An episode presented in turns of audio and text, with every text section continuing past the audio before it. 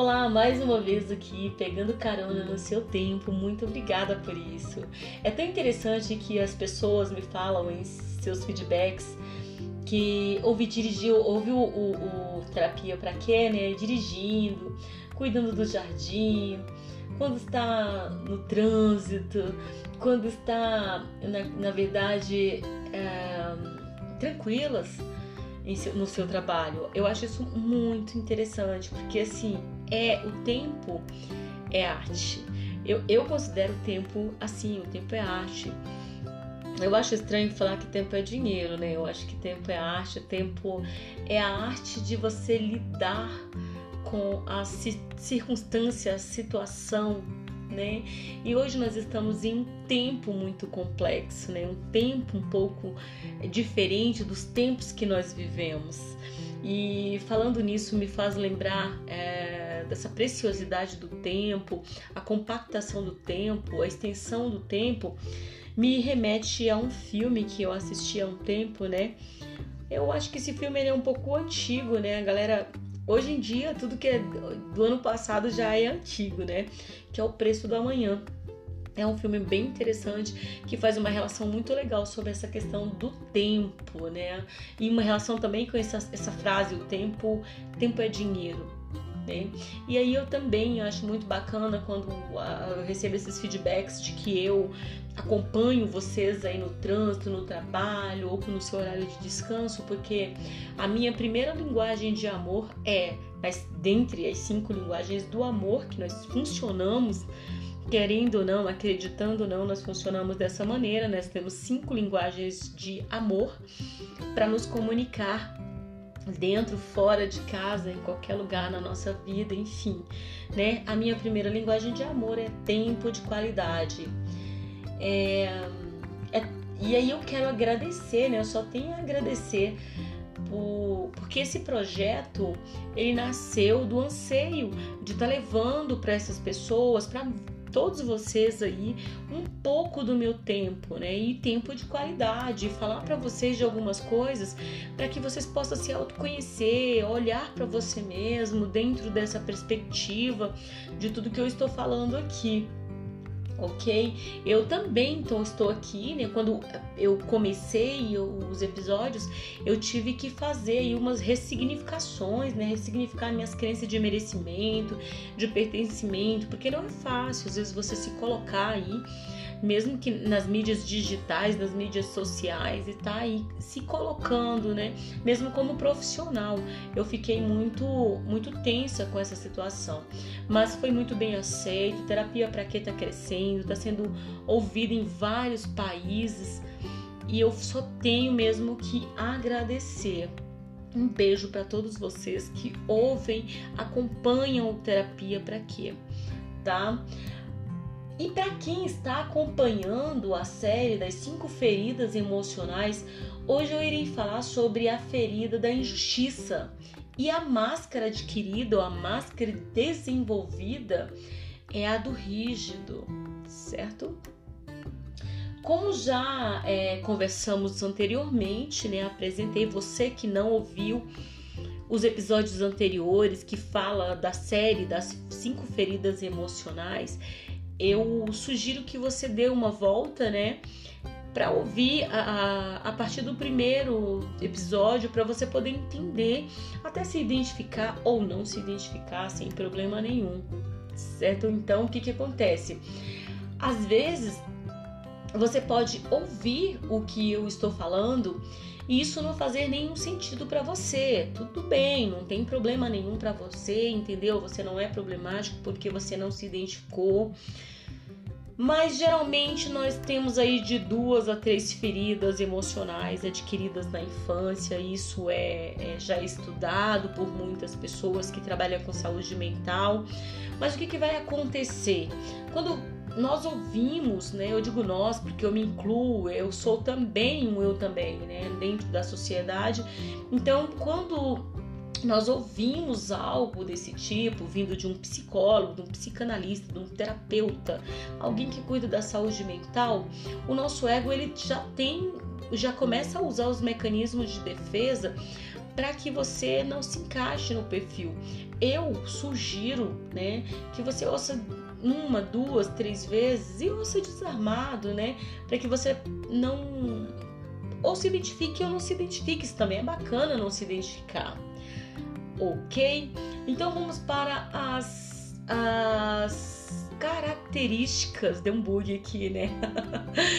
é, vamos para as características de uma pessoa rígida são aquelas pessoas muito exigentes consigo mesma. Sabe aquela pessoa que ela não suporta errar, ela não suporta fazer coisa errada, ela não suporta chegar atrasada, ela não suporta nada disso e que cheguem atrasado também, entendeu? Então elas são uma, umas pessoas muito organizadas em sua no seu cotidiano.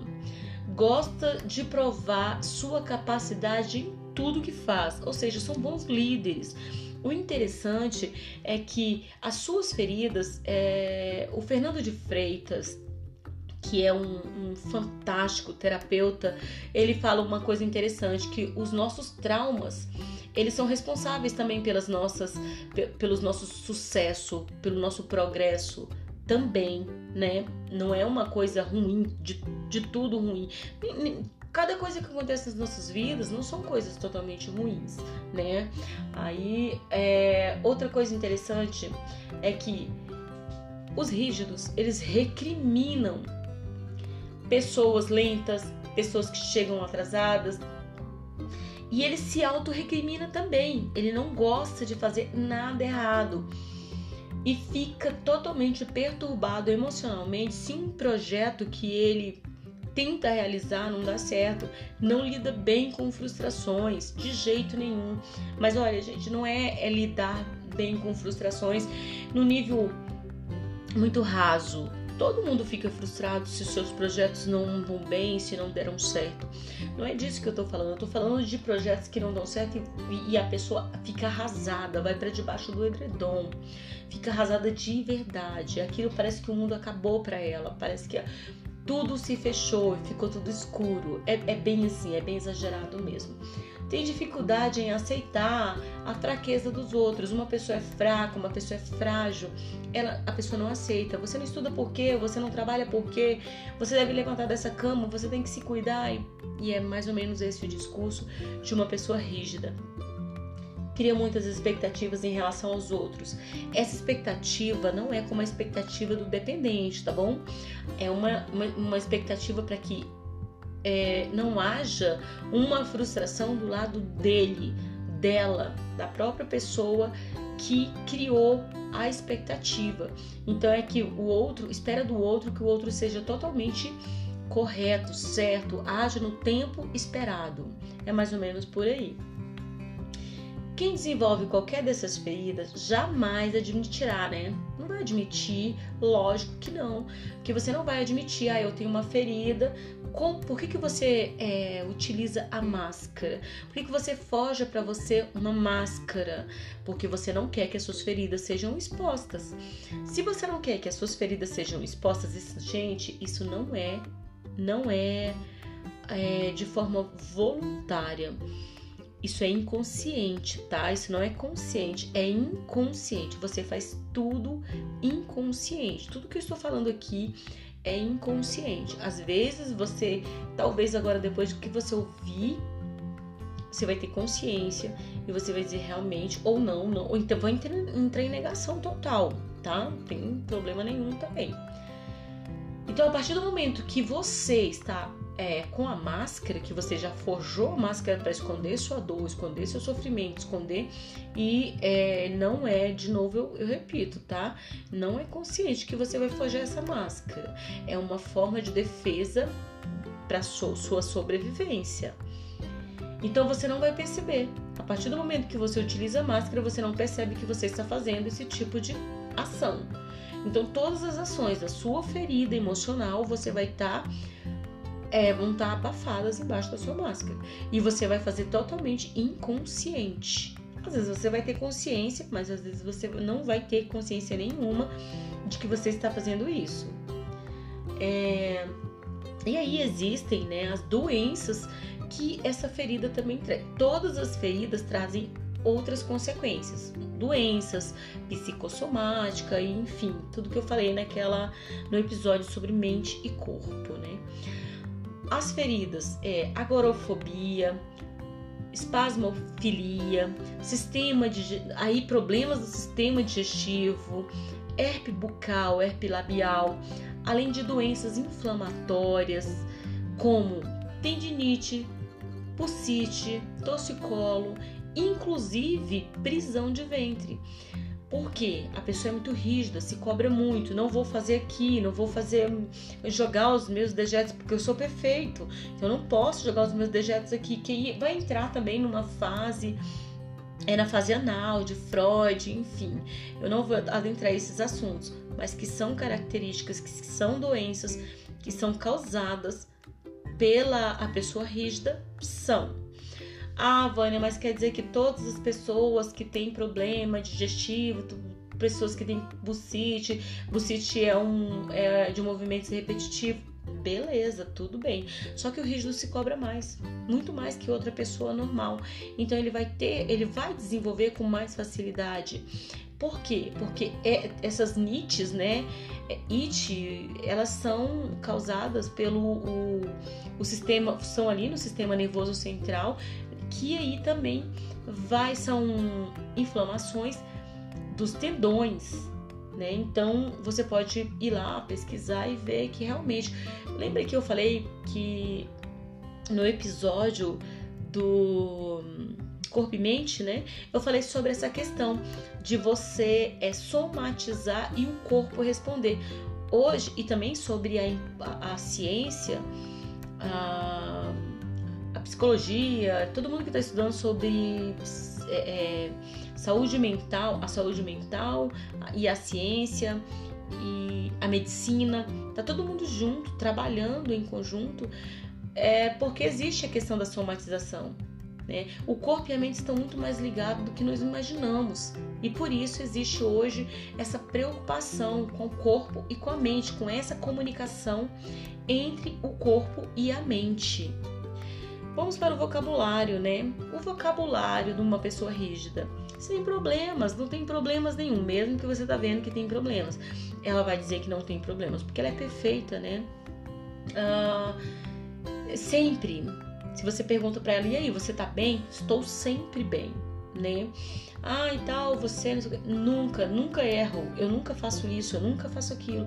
Mas é algo, não é algo esporádico, tá? É algo corriqueiro mesmo, algo muito corriqueiro. Igual quando eu falo né, né, né, né, né.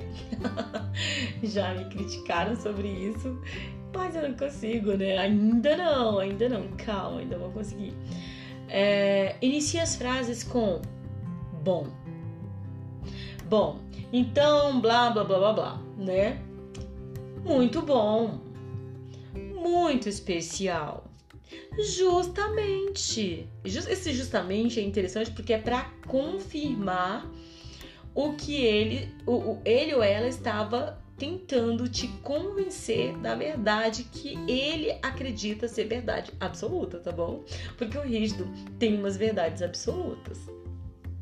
Seguramente, seguramente e vai escorrendo. Concorda? Você concorda? Então, todas as frases no final, para um, uma pessoa que tem a máscara do rígido, vai perguntar se você concorda no final. Não é que, é para você concordar, é para te convencer de que ele está certo, ok? Espero ter deixado a mensagem. Um beijo para você. É, o, o Terapia para Quê tem várias plataformas, inclusive no, na Enco Podcast, um, Google Podcast e Spotify.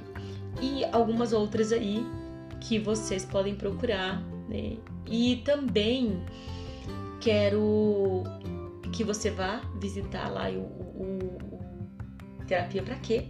Caso você queira ter ali uma, uma ver uma mensagem, deixar um recado, uma sugestão de, de, de, novos, novos podcasts, de novos episódios, porque é, hoje estamos no, na quarta ferida, vamos para a quinta ferida, então acaba.